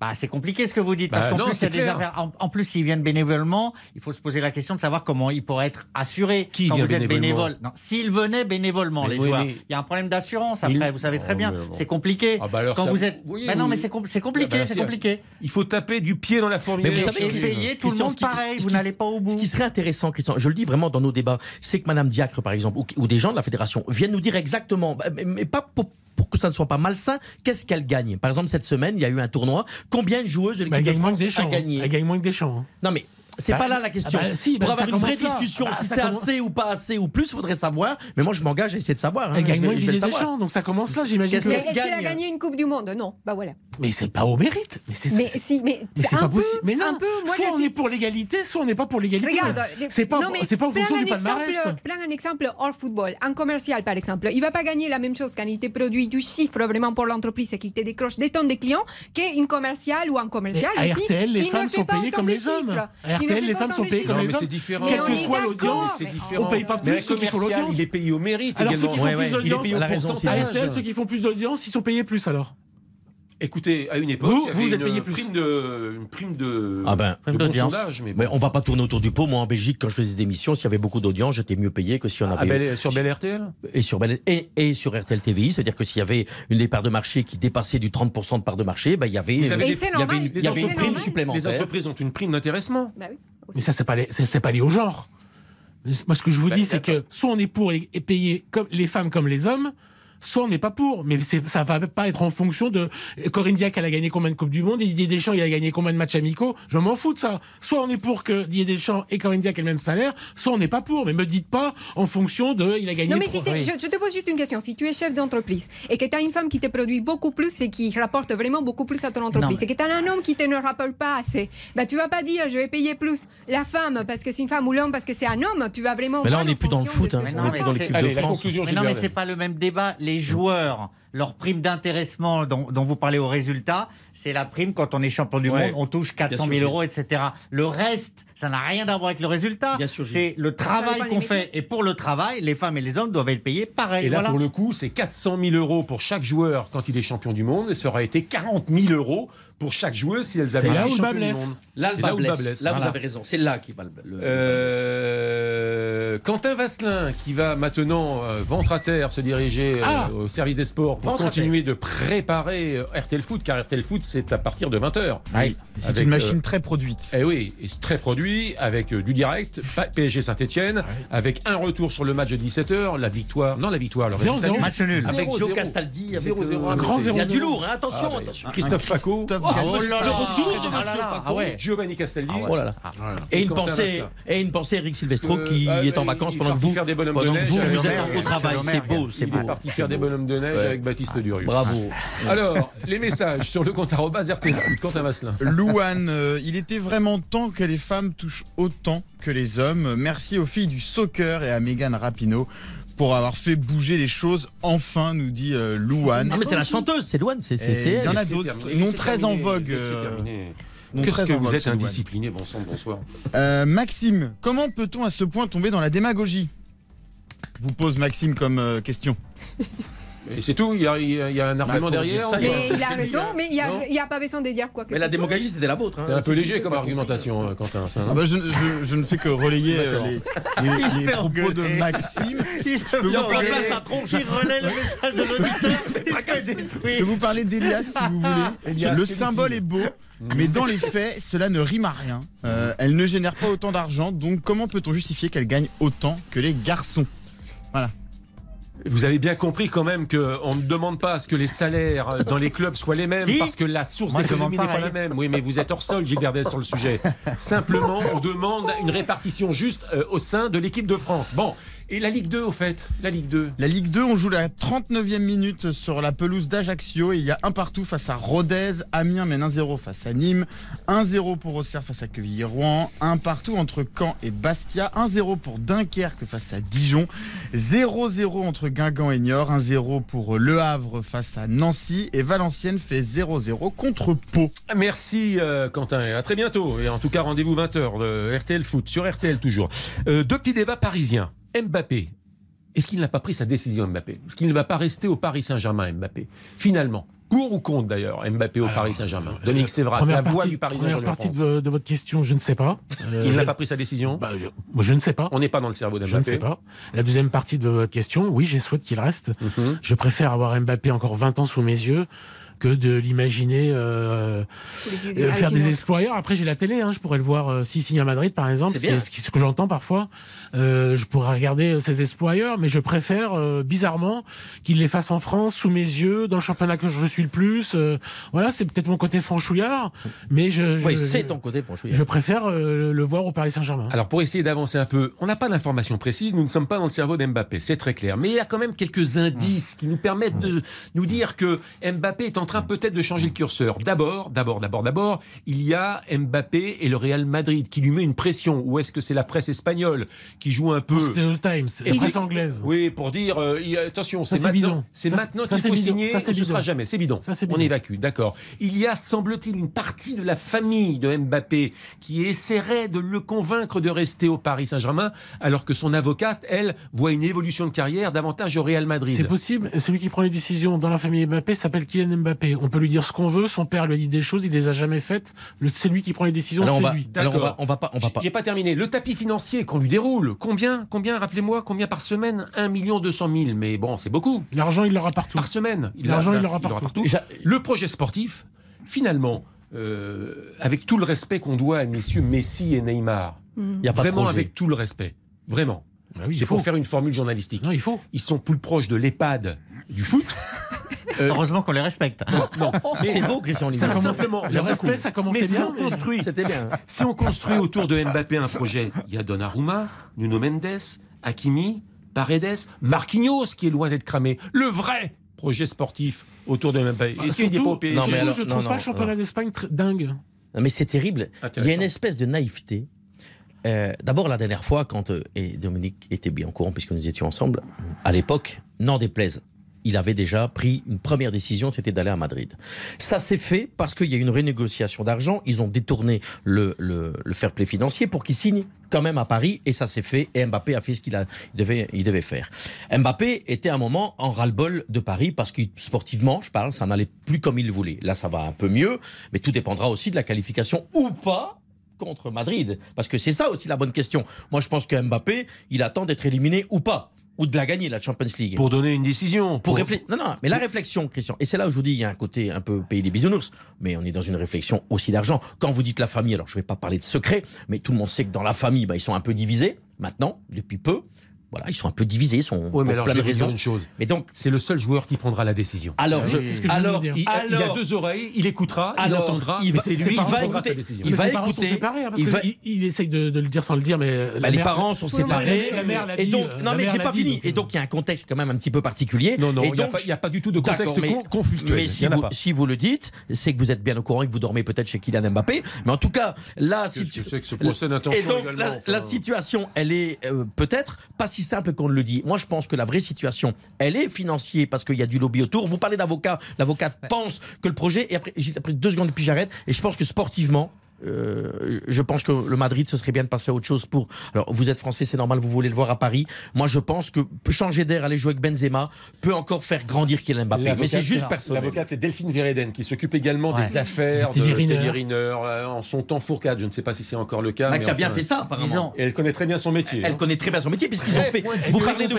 Très rigoureuse. Très compétente. Et ils ont fait du bon boulot, les mecs. compétente, mais alors pas commode du tout, hein. Ben, elle n'est pas là pour être commode, elle est là pour le succès de ses champions. Je peux vous dire qu'à titre personnel, un jour, j'ai appelé un sportif en direct, euh, elle l'a su. Oui, elle fait son job. Hein. Elle fait son job. J'ai essayé de faire le mien aussi, mais bon.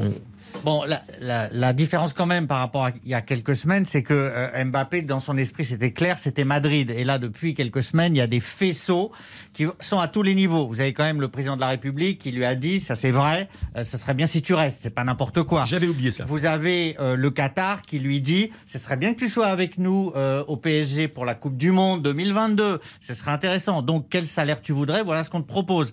Certes, le Real va s'aligner sans doute, mais le salaire devient mirobolant. Donc, il y a des faisceaux qui font qu'il commence à se poser énormément de questions. Et puis c'est un peu compliqué. S'il gagne euh, la Ligue des Champions avec le PSG, bon, il peut partir tranquille. S'il la gagne pas, euh, là, il peut se dire est-ce que je reste encore un an pour essayer de la gagner? Est-ce que le projet vaut le coup? Donc c'est un peu mm. embrouillé dans son esprit.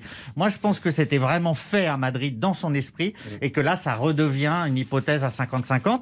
Et, et je pense que lui-même est en train de se dire est-ce que finalement je suis pas bien où je suis? Cindy Colmenares. Alors pour moi, Mbappé, il a surtout les profils d'un joueur qui pourrait vraiment faire un peu comme Messi au Barça, toute, toute sa carrière au PSG. Pourquoi pas En fait, je vois pas beaucoup de gens se poser cette question.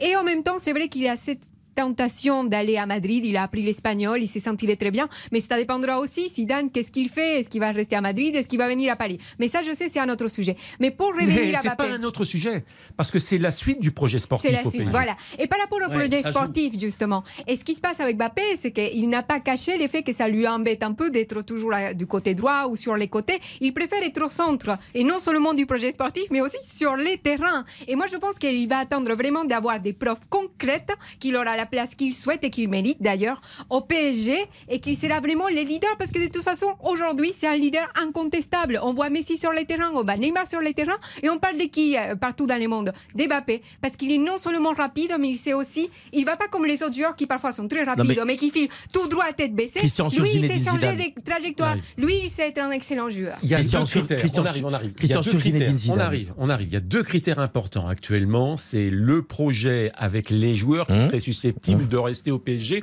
mais presque, j'ai envie de dire, alors qu'ils ne partiront peut-être pas physiquement, moins Neymar et Messi. Tout tournera autour de, Mbappé. Et la deuxième chose, c'est effectivement, Gilles a précisé ce que j'ai euh, dit de façon très imprécise tout à l'heure, le projet, c'est aussi la Coupe du Monde. C'est ce contrat à court terme, mais que Mbappé doit rester au Paris Saint-Germain. Mais il y, a, non, mais il y, a deux choses. C'est une phrase, c'est l'entraîneur.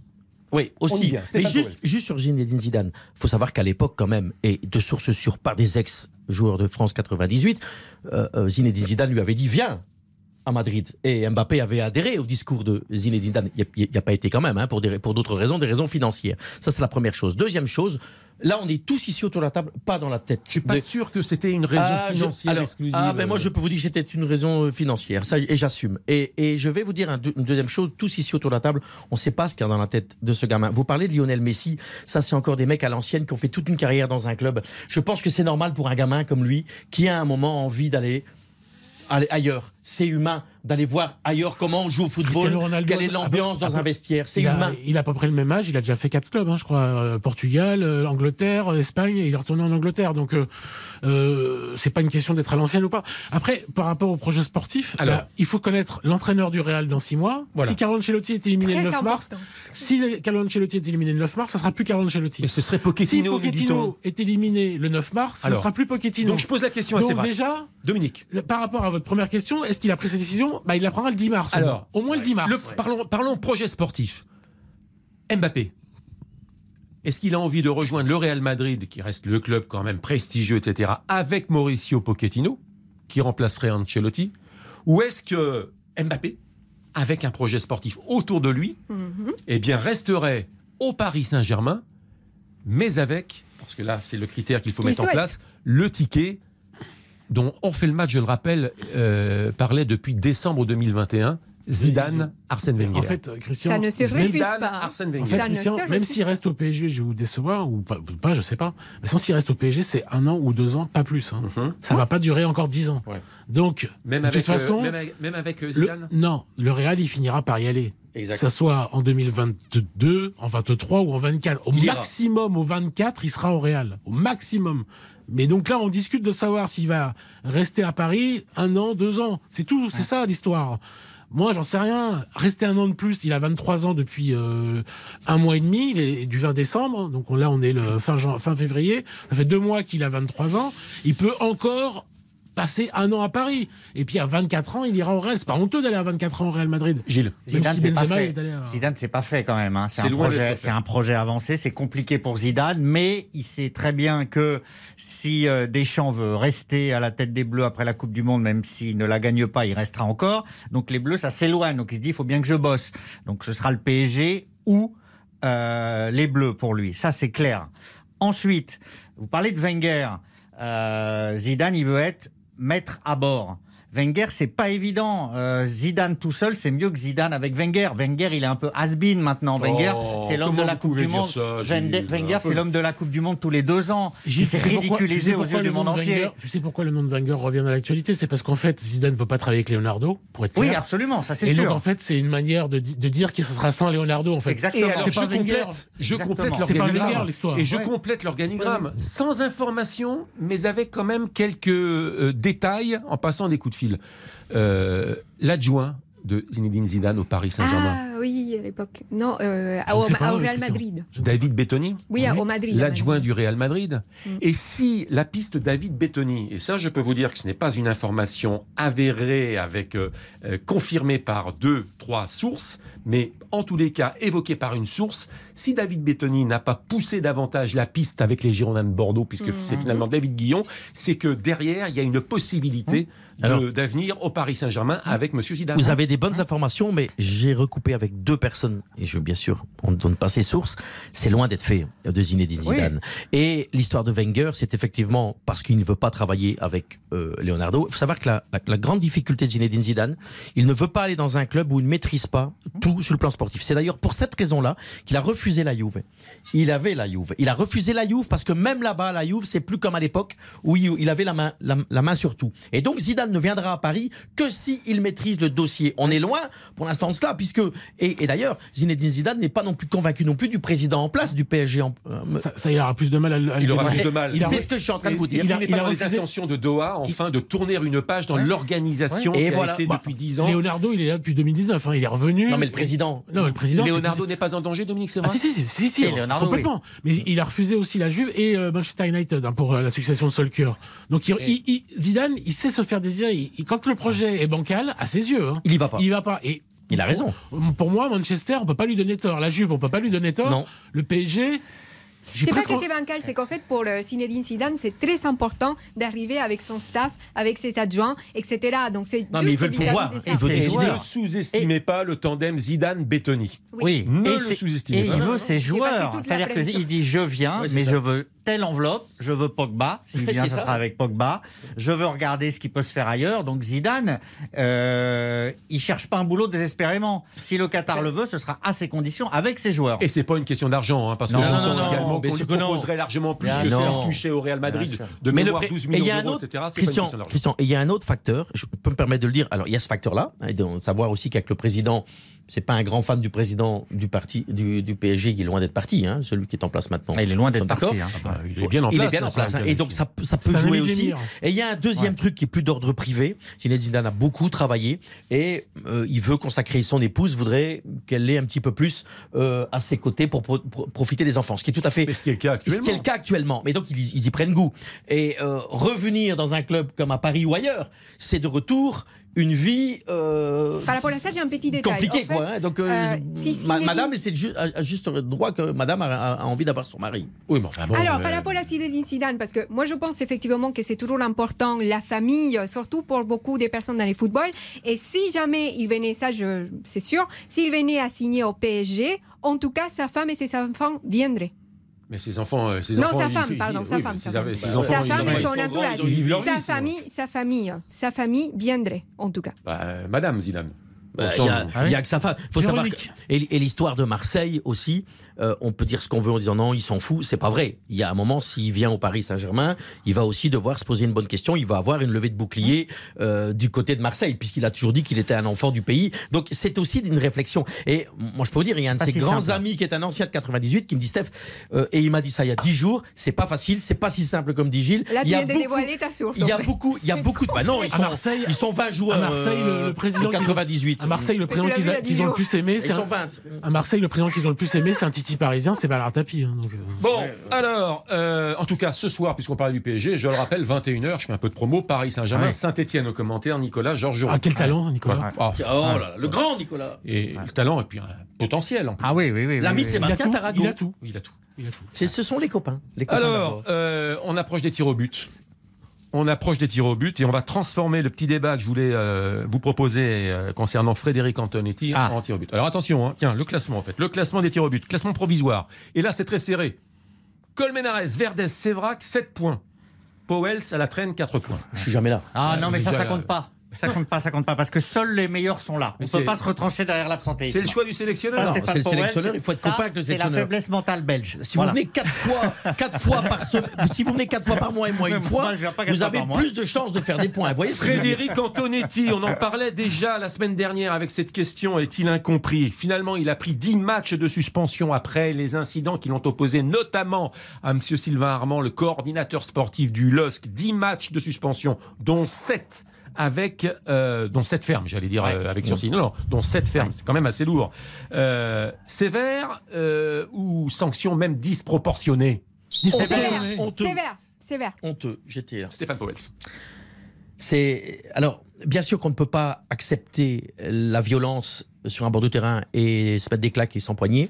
Mais quand on a bien revu dix mille fois les images, que vient faire Monsieur Létang? Et il faut savoir que mon petit cœur est lillois, donc euh, j'assume. que euh, vient faire Sylvain Armand en avantage. Hein. Oui, oui, d'accord. mais les deux, les deux, ils sont dans la zone là derrière lui. Bah non. Dans un match. pas de la même façon. et d'ailleurs, la sanction n'est pas la même. Christian, j'ai commenté ce match. À un moment dans l'arbitrage, il y avait quand même des sanctions qui n'étaient pas en faveur de Metz. Metz essayait d'aller chercher ce point au courage et au forceps. À un moment, ça part en sucette derrière. Il a surréagi. C'est pas bien. Mais venir mettre 7-8 matchs, c'est un scandale, quoi. Oui, alors pour moi, c'est sévère. Très court, il est 56. Oui, pour moi, c'est sévère parce qu'en fait, on voit que ça n'a pas été pris en compte l'effet qu'Armand est venu vraiment dans sa zone technique. Hum, d'accord. Non, mais c'est honteux, on sanctionne un symptôme. On, ne, on ne met pas 10 matchs de suspension à un symptôme, c'est honteux. C'est honteux. Mais oui, bah c'est honteux. Le samedi dernier. Eh bah c'est honteux. Bizarrement. Bah au moins, je suis cohérent. Voilà, bah. Il faut se renouveler de temps en temps. Bizarrement, messieurs Létang et messieurs Armand, cette semaine en Ligue des Champions contre Chelsea, ils n'étaient pas dans la zone technique de Tourelle. Quand c'est l'UEFA et quand ils perdent. De Tourelle Oui. Bah, puisque Tourelle, c'était leur adversaire le mercredi. Ah, de oui, bah oui, d'accord. Pas, il a raison. Ah, ils font ça en Ligue 1. la configuration ça, ils font ça en Ligue 1. Mais quand c'est la Ligue des Champions et là qu'il y a les caméras européennes, là, ils, ils y vont plus. Hein. Armand, 4 matchs, dont 2 fermes, et Olivier Létang, 2 matchs avec sursis. Il fallait donner 3 matchs. Euh, on parlait du PFC tout à l'heure. Le PFC qui a battu euh, l'équipe de 3 buts 1, l'équipe de. Sochaux Sochaux. Ouais. Leader provisoire. Ouais encore un nouvel investisseur. C'est le troisième gros investisseur à venir hein, pour le Paris FC, présidé par M. Ferracci. deux clubs parisiens, deux clubs parisiens en Ligue 1. Est-ce que c'est possible? Non. Oui, non, éliminé. C'est vrai. Gilles bah. Verdez est éliminé. Ah oui. oui, c'est possible. Ben parce que tu, tu, réponds avant que le coup de sifflet ne soit donné. C'est possible et c'est souhaitable. Surtout, il serait temps que le football français devienne euh, l'équivalent de Madrid, de Londres, où il y a plusieurs clubs français. Après, vous allez me dire, mais dans quel stade? Déjà qu'on n'arrive pas à organiser un Versailles-Nice euh, dans la région parisienne. Alors, où jouerait le PFC On a vu qu'en Coupe de France, quand il jouait euh, Charletti, il peut y avoir des incidents. Mais j'espère que ce... Je sais pas, ça c'est un peu comme l'égalité euh, homme-femme. À un moment donné, il y a le Stade de France, il est là, vous vous, vous déberdez, vous allez jouer au Stade de France. On va pas quand même refuser la montée de du PFC parce qu'il n'y a pas de stade. Ah ben non, mais personne n'a dit que le PFC allait voir sa remontée ou monter en Ligue 1. Euh, en vous avez posé la question. l'argument quand même. La viabilité. Ben, on fera un autre débat un peu plus loin. vous voulez. je, voudrais quand même faire un troisième tir au but. Non, non, je, non, non, enfin éliminer sur cette question. Euh, le tirage au sort de la Ligue Europe là cette semaine. Porto et Braga pour Lyon et Monaco et Bâle et Leicester pour Marseille et Rennes. Euh, elle vous excite cette compétition ou c'est des sous-coupes d'Europe? Oui. Excité. Éliminé Gilles Excité, hein très excité. C'est franchement, t'es éliminé. Euh, j'ai connu ça. Euh, je m'en suis relevé. Non, c'est franchement bien parce que ça nous donne la possibilité enfin de gagner une Coupe d'Europe. Faut y aller à fond. On a des tirages assez cléments et je suis content parce que si on bat le record de clubs qui sont encore là en Coupe d'Europe, c'est pas un hasard. Enfin, on y croit, c'est génial. Merci, merci à tous. Gilles Verdez un point, Powell un point, Sévrac un point, Cindy qui. Oui, euh, mais, bon, pas plus mais toujours co-leader, toujours. Elle va dire que c'est du féminisme. Voilà, merci. Toujours co-leader. Allez, euh, la pub, les informations de 20h. Derrière les informations de 20h, RTL Foot avec, vous le savez, Paco, Castaldi, Domergue et Vasselin à 21h, le grand format, mais pas seulement. Il y a plein de rubriques hein, avant le, le, grand format, 21h, qui opposera le Paris Saint-Germain à la Saint-Etienne. Au commentaire, Nicolas Georgerot. Merci à tous de votre fidélité. À samedi prochain. Très bonne soirée à l'écoute de RTL. Merci à vous toutes et à vous tous. RTL. Ciao, ciao. On refait le match.